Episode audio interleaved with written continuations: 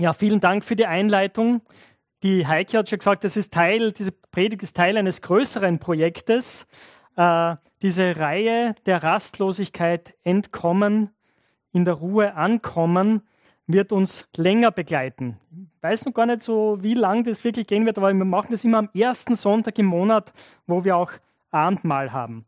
Und die Predigten sind dann ein bisschen anders, als wir sie normalerweise haben. Normalerweise gehen wir ja äh, durch die Bibel durch. Wir sind in einem Bibelbuch und im Moment in den Thessalonicher Briefen, also ab nächster Woche wieder der zweite Thessalonicher Brief.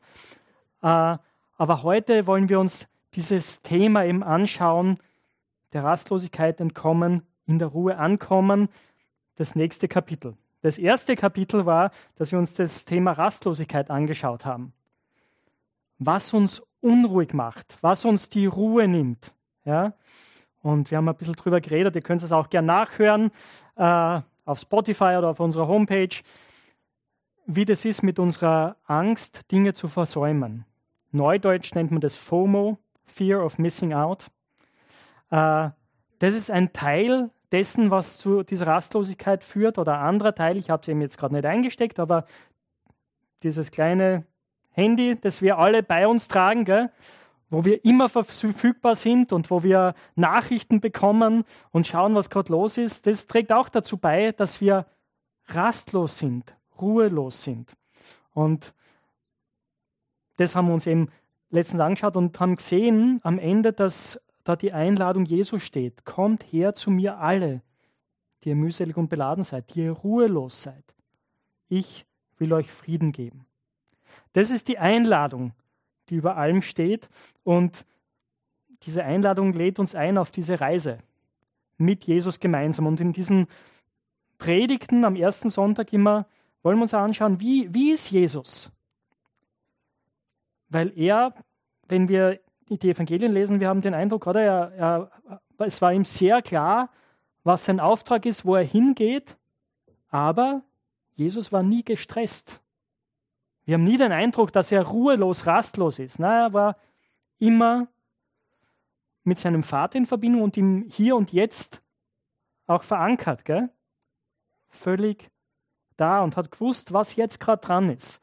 Und so wollen wir miteinander von ihm lernen, so zu leben, wie er lebt, wie, wie seinem Lebensstil entspricht. Die Praktiken Jesu in unserem Leben anzuwenden, wenn man so will. Und heute möchte ich mit euch gemeinsam einer Frage nachgehen, die aber auch ganz wichtig ist, ja nochmal eine Ebene drunter ist vielleicht. Und das ist die Frage der Sehnsucht. Wonach sehnst du dich in deinem Leben? Was ist dein tiefstes, innerstes Verlangen? Und ich möchte mit einer Geschichte beginnen, einer, einer wahren Geschichte aus der Bibel, die viele von euch kennen. Ähm, diese Geschichte wird uns berichtet im Markus-Evangelium im 10. Kapitel. Und der Kontext ist, ist, dass Jesus auf dem Weg ist. Er ist mit seinen Jüngern auf, den Weg, auf dem Weg nach Jerusalem zum Passafest. Und es ist dieses Passafest, wo Jesus auch weiß, dass er dort sterben wird. Er hat es seinen Freunden auch schon gesagt, dass das dort passiert, passieren wird und jetzt sind sie unterwegs dorthin und auf dem Weg, so die letzte Station, bevor es nach Jerusalem raufgeht und diejenigen von euch, die schon einmal in Israel waren, wissen das, das ist Jericho. Und Jericho ist eine ganz, ganz tolle Stadt am Jordan und von dort an ging es dann hinauf, den Anstieg nach Jerusalem, die letzte Etappe auf diesem Pilgerweg. Und als Jesus jetzt diese Stadt betritt, das ist unsere Geschichte, gell, ist eine Riesenmenge um ihn her. Ganz viele Leute. Und Jesus zieht durch die Stadt durch und kurz bevor er dabei ist, die Stadt wieder zu verlassen, am Ausgang der Stadt, da sitzt ein Mann am Wegrand. Und sein Name ist Bartimäus, Sohn des Timäus. Und dieser Mann ist blind. Und als Bartimäus hört, dass Jesus von Nazareth vorbeikommt, beginnt er zu schreien. Und er sitzt dort und er ruft ganz laut, Jesus, Sohn Davids, hab Erbarmen mit mir. Und die Menge kommt immer näher und, und Bartimäus schreit wieder, Jesus, Sohn Davids, hab Erbarmen mit mir. Die Leute um ihn herum, die stört es, die, die versuchen ihn zum Schweigen zu bringen und sagen, sei still, hör auf zu schreien. Aber er schreit nur noch lauter, Jesus, Sohn Davids, hab Erbarmen mit mir.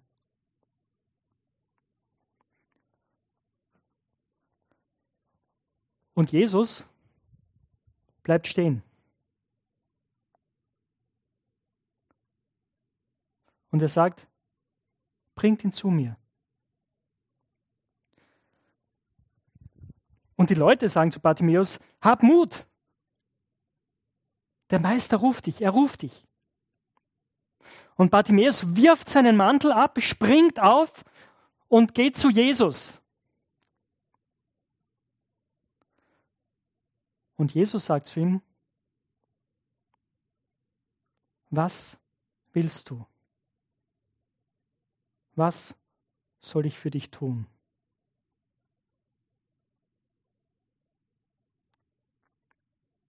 Und Bartimäus sagt, Herr, mach, dass ich sehen kann.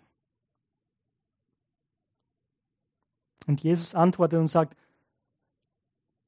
dein Glaube hat dich geheilt geh hin. Und sofort kann Bartimäus sehen und folgt Jesus nach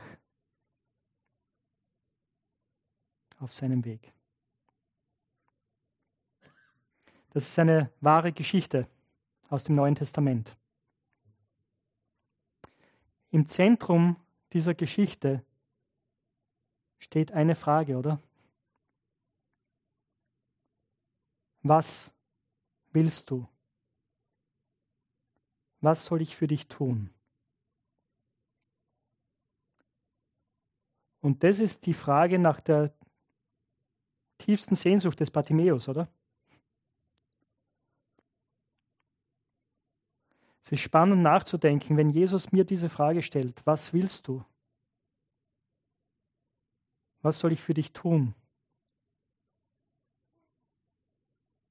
Was wäre deine Antwort?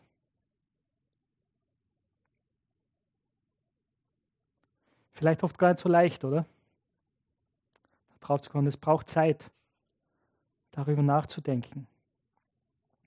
Aber das ist die Frage nach unserer tiefsten Sehnsucht. Nach dem, was wir uns wünschen, was wir zum Leben brauchen. Und manchmal, wenn wir achtsam sind, ist es genau das, was uns bei Werbungen anspricht. Und was Werbefachleute wissen. Und ich weiß nicht, wie viel ihr im Fernsehen schaut oder im Internet unterwegs seid und auch Werbespots anschaut, aber es ist ganz spannend, die mal mit diesen Augen zu sehen. Weil in einer Weise geht es natürlich um ein Auto, das verkauft werden soll. Aber in den meisten Werbespots geht es überhaupt nicht um dieses Auto, oder? Du siehst, wie Freunde miteinander unterwegs sind, am Meer entlang fahren oder in den Sonnenuntergang fahren oder wie eine, eine Familie miteinander unterwegs ist und du siehst so idyllische Familienszenen. Genau. Aber das spricht Dinge in uns an, oder? Sehnsüchte, die wir haben. Freiheit, Schönheit. Ja, Familienidylle. Und die Idee ist, hey, wenn ich dieses Auto habe, dann, dann habe ich das. Das ist, was ganz tief in uns da vorgeht. Tom und ich haben auch diese Woche über die Frage ge gesprochen, über, eben über Sehnsucht. Und der hat gesagt, er hat, äh, an einer Stelle ging es ging's um Versicherungen. Ja? Und ein, ein Leiter von einer großen Versicherung hat gesagt, ja, wir verkaufen nicht Versicherungen, wir verkaufen Sicherheit. Wenn man es analysiert, ist es natürlich ein Unsinn, oder? Ich meine, eine Versicherung kann, nie, kann, kann dir nie deine Sicherheit im Leben garantieren, aber das Gefühl der Sicherheit. Und das ist auch das, was vermittelt wird. Sicherheit, Freude, Schönheit, Lust am Leben. Wonach sehnst du dich? Was ist deine tiefste innere Sehnsucht, die dich antreibt, die dich dazu bringt, die Dinge zu tun, die du tust? Das Problem ist natürlich, dass wir sehr oft diese Dinge an allen möglichen Orten suchen. Eben, dass es das Auto ist oder der Urlaub oder die Versicherung, wo wir denken, okay, wenn ich das habe, dann wird meine Sehnsucht gestillt. Und versteht mich nicht falsch, all diese Dinge haben ihren Platz und Gott hat eine wunderbare Welt geschaffen und uns in diese Welt reingesetzt. Und diese Welt ist dazu da, uns auch zu erfreuen und uns auch zu zeigen, wie groß Gott ist. Aber unsere tiefste innere Sehnsucht können Dinge nie stillen. Oder? Auch die Freude über das neue Auto, über den tollen Urlaub, das vergeht. Das dauert einen Moment und dann ist es vorbei. All diese Dinge befriedigen letzten Endes nicht unsere tiefste innere Sehnsucht. Wenn ich ganz weit zurückdenke an meine Schulzeit und auch ich habe ursprünglich bin, bin Deutschlehrer von meiner Ausbildung, aber ihr kennt sicher die Faust, gell? Mussten viele von euch lesen auch, die ihr hier in Österreich zur Schule gegangen seid. Da gibt es diese eine Stelle, wo Faust sagt, spreche ich zum Augenblick, wie geht's weiter? Vergehe nicht oder so? Verweile doch, du bist so schön, genau. Dann kannst du mich in Banden schlagen. Das ist, vor mit dem Teufel redet. Also dieser eine Augenblick, wo ich sage, ich brauche nichts mehr. Und der soll immer so sein. Nach dem jagen wir, oder? Dem jagen wir nach. Und den erreichen wir nie. Weil wir eben nicht für nur diese Welt geschaffen sind, weil da ein Loch in uns drin ist, das nur Gott füllen kann. Und ich habe das schon bei der letzten Predigt gesagt, im, äh, ein sehr, sehr kluger Mann, äh, vor jetzt schon 1500 Jahren hat es mal so ausgedrückt, unser Herz ist ruhelos, bis es Ruhe findet, o oh Gott in dir. Das war Augustinus, einer der größten Intellektuellen seiner Zeit und aller Jahrhunderte, muss man sagen, der auch sehr, sehr viel ausprobiert hat in seinem Leben und gewusst hat, wovon er redet. Und der seine Ruhe in Gott gefunden hat und natürlich eine der wichtigsten Personen in der Kirchengeschichte geworden ist. Ruhelos ist unser Herz, bis es Ruhe findet, o oh Gott in dir. Was willst du? Das ist eine so wichtige Frage. Und die Heike hat schon angekündigt, ich möchte mit euch in den Psalm 27 reinschauen. Wir werden jetzt nicht eine ganz lange Auslegung aus dem, mit diesem Psalm machen, aber uns diese Frage anschauen, weil das eine zentrale Frage für David ist an dieser Stelle. Ähm, David war ein ganz anderer Mann als Bartimäus. David war ähm, aus einer, äh, hat lange vor Bartimäus gelebt, ja, äh, ungefähr 1000 vor Christus. Ähm, er war aus einer Familie in Bethlehem und hat aber einen ziemlich steilen Aufstieg genommen aus, sehr, aus relativ normalen Verhältnissen. Er hat zuerst die Schafe gehütet seines Vaters, weil er der Jüngste war.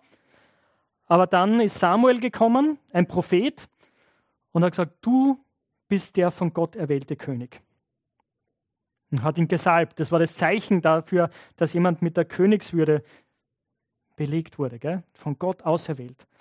Das Problem war, es gab eigentlich einen anderen König auch zu der Zeit, das war der Saul, äh, aber das war einmal zumindest das, was da zugesagt wurde. Und dann ist die Geschichte natürlich, die viele von uns kennen, wo David gegen Goliath kämpft. Ja, das ist in unseren Sprachgebrauch eingegangen, oder? Wo David gegen diesen, diesen riesen, riesigen Kämpfer kämpft und ihn gegen alle äh, Wetten sozusagen besiegt, weil er sagt, du kommst mit Schwert und Schild, ich komme aber in der Kraft Gottes.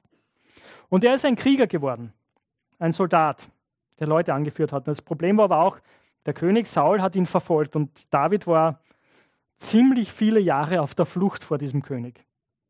Hat sich verstecken müssen in der Wüste immer wieder.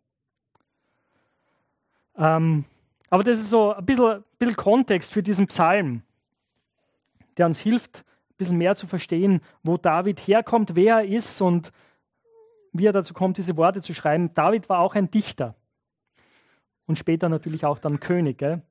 Und dieses ist ein, eines seiner Gedichte, eines seiner Lieder. Und er schreibt hier im Psalm 27, der Herr ist mein Licht und mein Glück. Vor wem sollte ich mich fürchten? Der Herr ist der Schutz meines Lebens. Vor wem sollte ich erschrecken? Böswillige Leute machen sich an mich heran, um mich mit Haar, Haut und Haar zu verschlingen. Es waren meine Gegner und meine Feinde, doch sie mussten scheitern und stürzen. Auch wenn ein Heer mich belagert, bleibt mein Herz ganz ohne Furcht. Auch wenn ein Krieg gegen mich ausbricht, halte ich an meinem Vertrauen fest. Ich hatte eine einzige Bitte an den Herrn. Nichts anderes wünsche ich mir. Ich möchte im Haus des Herrn sein alle Tage meines Lebens. Ich möchte die Schönheit des Herrn schauen und sie im Inneren seines Tempels betrachten. Denn er bewahrt mich in seiner Hütte am Tag, an dem mir Unheil droht. Er bietet mir Schutz unterm Dach seines Zeltes. Er hebt mich hoch auf einen sicheren Felsen. Jetzt kann ich über meine Feinde triumphieren, die mich von allen Seiten umgeben. Mit Jubel will ich Opfer darbringen in seinem Zelt. Für den Herrn will ich singen und musizieren. Hör doch, Herr, mein lautes Rufen, hab Erbarmen mit mir und antworte mir. Ich dachte nach über dein Wort. Ihr sollt mein Angesicht suchen. Ja, dein Angesicht, Herr, will ich suchen. Verbirg dein Angesicht nicht vor mir. Weise deinen Knecht nicht im Zorn zurück. Du bist doch mein Beistand. Schick mich nicht weg und lass mich nicht im Stich. Gott, du bist doch mein Anwalt.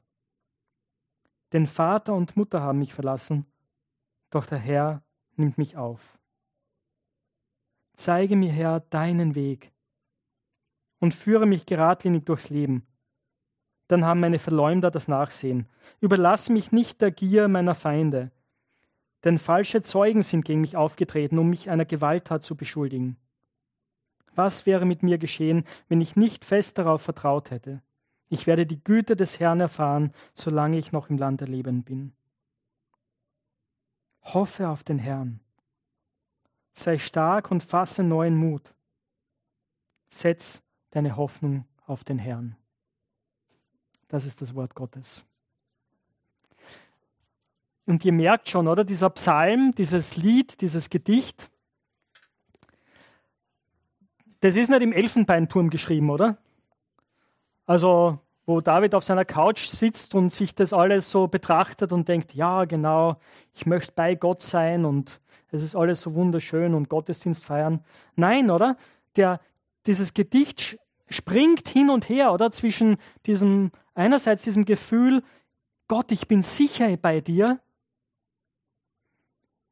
Und bei dir möchte ich sein, ich möchte deine Schönheit anschauen. Und andererseits dieser Bitte, Gott, schütze mich, bewahre mich, rette mich. Und das ist so hilfreich für mich und ich denke für uns alle, das zu sehen, oder? Dass der christliche Glaube, der Glaube an Gott nicht etwas ist, der es nur funktioniert, wenn alles in Ordnung ist. Na, es sind gerade die Zeiten, wo wir denken, hey, es ist, es ist, Gott, wenn du nicht eingreifst, ist das aus mit mir. Dann weiß ich nicht, wie es weitergeht. Gerade das sind die Zeiten, wo Gott da ist und uns in seine Gegenwart einlädt. Wo wir mit unserer tiefsten Sehnsucht zu ihm kommen. Gerade in diesen Situationen, wie David sie hier beschreibt, oder wo er verfolgt ist, wo seine Feinde ihn umringen, wo er selbst keinen Ausweg sieht, kommt er zu Gott mit dieser einen Bitte. Mich packt dieser Vers seit Jahren. Ich kann mich erinnern, ich hatte vor, da war ich 17 Jahre, da hatte ich ein T-Shirt, wo dieser Vers aufgedruckt war. Und es hat mich damals schon gepackt und fasziniert. Dieses eine Bitte habe ich an den Herrn, danach sehne ich mich. Nichts anderes wünsche ich mir. Das ist meine Sehnsucht. Und was ist es? Ich möchte im Haus des Herrn sein alle Tage meines Lebens. Da hat sagt Gott, ich möchte in deiner Gegenwart sein. Das heißt, er, er sieht ganz klar für sich, zur Ruhe finden, seine Sehnsucht gestillt bekommen, das ist nichts, was losgelöst ist von Gott. Nein, es ist unmittelbar mit dem Wesen, mit der Gegenwart Gottes verbunden. Seine Sehnsucht kann nur gestillt werden, wenn er bei Gott ist. Und für mich ist es spannend, weil die Bereiche, die er anspricht, sind letzten Endes Sicherheit, Schönheit und Freude. Oder die Sicherheit ist, ganz, ist da ganz am Anfang des Psalms schon, dass er sagt, der Herr ist mein Licht und mein Heil, vor wem sollte ich mich fürchten? Oder dann auch äh, in Vers 5, im zweiten Teil, er bietet mir Schutz unterm Dach seines Zeltes, er hebt mich auf einen sicheren Felsen. Gott ist meine Sicherheit. Wenn das deine innerste Sehnsucht ist, wenn du Angst hast, kannst du wissen, Gott ist deine Sicherheit. Das Spannende ist auch, ich weiß nicht, ob euch das aufgefallen ist beim Mitlesen oder Zuhören, es ist fast ein bisschen ein Paradox hier, wenn man, wenn man sich anhört. Erinnert euch, David ist verfolgt, er flieht vor seinen Feinden und Krieg ist da, gell, das kommt alles vor. Und dann sagt er, er bewahrt mich in seiner Hütte am Tag, an dem mir Unheil droht. Er bietet mir Schutz unterm Dach seines Zeltes. Also ich hätte mir erwartet, eine Festung wäre ganz gut, oder? So eine feste Burg mit dicken Mauern, das wäre hilfreich. Aber David verwendet hier die Worte Hütte und Zelt. Und das klingt alles sehr, sehr zerbrechlich, oder? Es bietet nicht sehr viel Schutz. Und natürlich sind es aber die Worte, die im Alten Testament verwendet werden für die Stiftshütte das Zelt der Begegnung, der Ort, wo Gott unter seinem Volk wohnt. Und wenn ihr diese Beschreibungen aber durchlest im Alten Testament, ich werde es jetzt nicht im Detail beschreiben, aber es war tatsächlich ein Zelt. Es war ein Zelt mit einer, mit einer Plane rundherum. Also rein von der Optik her ist es jetzt nicht etwas sehr, sehr Starkes, oder? Was Schutz bietet. Aber der Punkt ist, die Gegenwart Gottes ist dort. Das ist der Ort, wo die Gegenwart Gottes ist. Und deswegen ist es der Ort des Schutzes, der Kraft. Auch wenn es vielleicht gar nicht so großartig aussieht. Aber er sagt, Gott, bei dir finde ich Schutz an dem Tag, wo mir Unheil droht. Schönheit. Das ist das, was David in Vers 4 sagt, oder? Das ist das, was er sich wünscht. Ich möchte im Haus des Herrn sein, alle Tage meines Lebens. Ich möchte die Schönheit des Herrn schauen. Ich weiß nicht, wie es dir geht, wenn du diese Worte hörst. Ich glaube oft, zumindest ich von meiner Geschichte her, ähm, mit Gott verbinden wir Wahrheit, theologische Wahrheiten. Und das stimmt ja alles. Das ist ja das ist wichtig, gell? dass wir dem Wort Gottes vertrauen können, dass wir wissen können, dass das stimmt, dass das trägt. Aber es ist so, so wichtig, dass wir verstehen, dass Gott schön ist. Das Schönste, was du dir vorstellen kannst, der schönste Sonnenuntergang oder wenn du auf den Bergen oben bist oder stell dir vor, was dich in der Natur am meisten anspricht oder auch wenn du wunderbare Gebäude siehst, auch die Schönheit, die Menschen erschaffen haben. Gott ist noch viel, viel schöner. All diese Schönheit kommt letzten Endes von ihm. Oder Musik. Ich genieße das so sehr, euch zuzuhören und mit euch mitzusingen. Das hat mit Schönheit zu tun. Gott ist schön und wir sind dazu geschaffen, seine Schönheit zu entdecken und anzuschauen. das erfüllt uns. Und dazu lädt uns Gott ein, ihn zu betrachten. Die Geschichte, die wir ganz am Anfang gehört haben von Jesus, ich lade euch ein, einfach die zu betrachten und darüber nachzudenken, wie Jesus ist in dieser Geschichte. Seine Güte, seine Schönheit zu entdecken in all dem. In einer Welt, die so chaotisch ist, oder? Wo es auch so vieles gibt, was nicht schön ist. Gottes Schönheit zu entdecken. Und dann Freude. Freude, Begeisterung zu erleben. Das ist unsere Reaktion drauf, oder? Wenn wir, wenn wir Gott begegnen. Das ist das, was David im Vers 6 beschreibt. Einerseits der Triumph über seine Feinde, gell? Da, ganz, ganz am Anfang, aber dann mit Jubel will ich Opfer darbringen in seinem Zelt. Für den Herrn will ich singen und musizieren. Das ist Freude. Das ist der Ausdruck seiner Freude über Gott. Und ich, mein Gebet ist es für mich, für uns, dass wir das mehr und mehr erleben. Freude mitten in den Schwierigkeiten. Und ich habe eh gesagt, der Psalm springt hin und her, oder? Zwischen der Bitte um Hilfe und diesen Ausdrücken der Freude und wenn du Christ bist, dann weißt du, dass das kein Widerspruch ist. Oft erleben wir beides, oder? Wir haben Angst, wir sind niedergedrückt. Aber in all dem, in der Begegnung mit Gott, erleben wir Freude. Auch wenn wir zusammenkommen. Und deswegen sind die Gottesdienste auch so wichtig. Und dass wir uns in Gruppen auch treffen und so weiter und so weiter. Wir brauchen andere Christen um diese Freude zu erleben, um diese Freude zu teilen, auch um getröstet zu werden. Immer wieder. Das ist die, das, was David hier für sich beschreibt. Und das ist letzten Endes die Einladung Gottes an dich und an mich, ihm zu begegnen, seine Schönheit anzuschauen, in seiner Gegenwart zu sein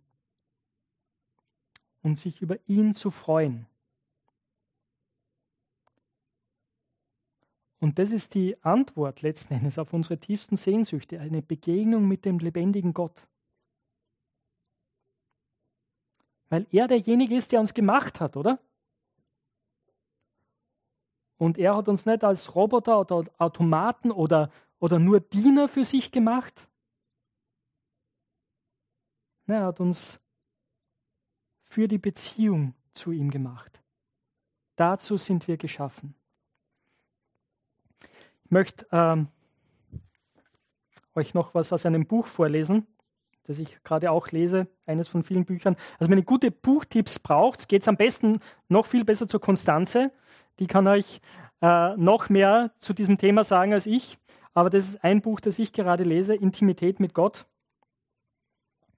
Und äh, der Autor ist Rainer Harter. Er ist in Deutschland, leitet dort ein, ein Gebetshaus.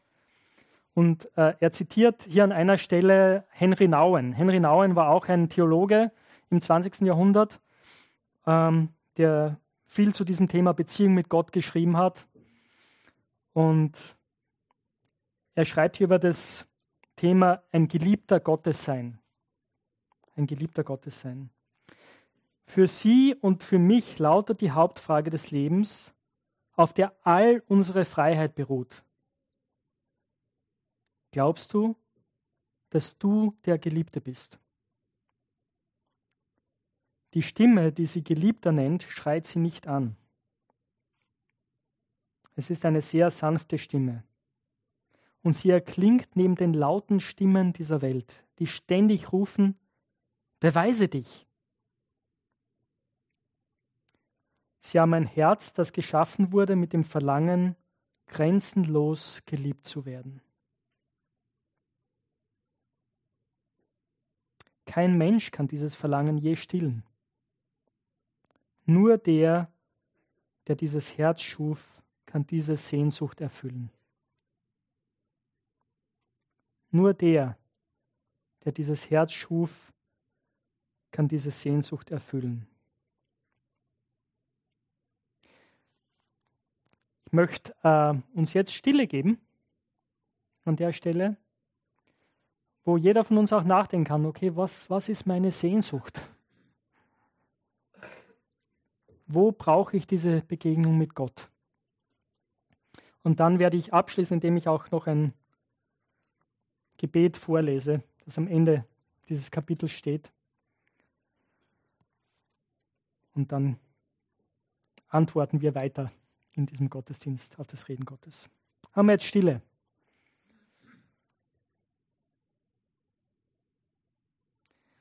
Jesus, du siehst jede und jeden einzelnen von uns. Du rufst uns zu dir. Und du sagst, was willst du? Soll ich für dich tun?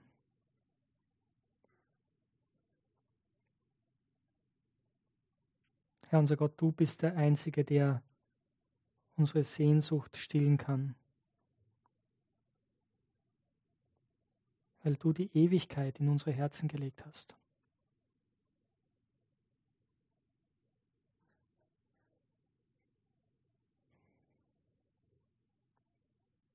Herr, danke, dass deine Stimme uns nicht anschreit, sondern sanft zu uns spricht. Danke, Herr, dass du uns heil machen willst. Dass du uns befreien willst von all den Dingen, die uns gefangen halten. Von all den Dingen, wo wir unsere Sehnsüchte fälschlicherweise erfüllen wollten und nicht gestillt bekommen. Danke, dass du uns vergibst und frei machst. Und dass du uns in die Arme nimmst, dass du unsere Sehnsucht stillst. Jetzt, wo wir hier schon auf der Erde unterwegs sind und wo wir das letzten Endes noch nicht völlig erleben. Aber du bist treu. Du bist da an den Tagen, wo die Sonne scheint wo das Leben wunderbar ist, wo wir uns an deiner Schöpfung erfreuen, wo wir uns an unseren Freunden erfreuen, an unserer Arbeit, an den Dingen, die uns umgeben und an den Tagen, wo wir nicht mehr können, wo wir keine Hoffnung haben, keine Perspektive. Und du rufst uns. Herr, hilf uns dir zu antworten. Mit meiner, mit unserer Sehnsucht zu dir zu kommen. Amen.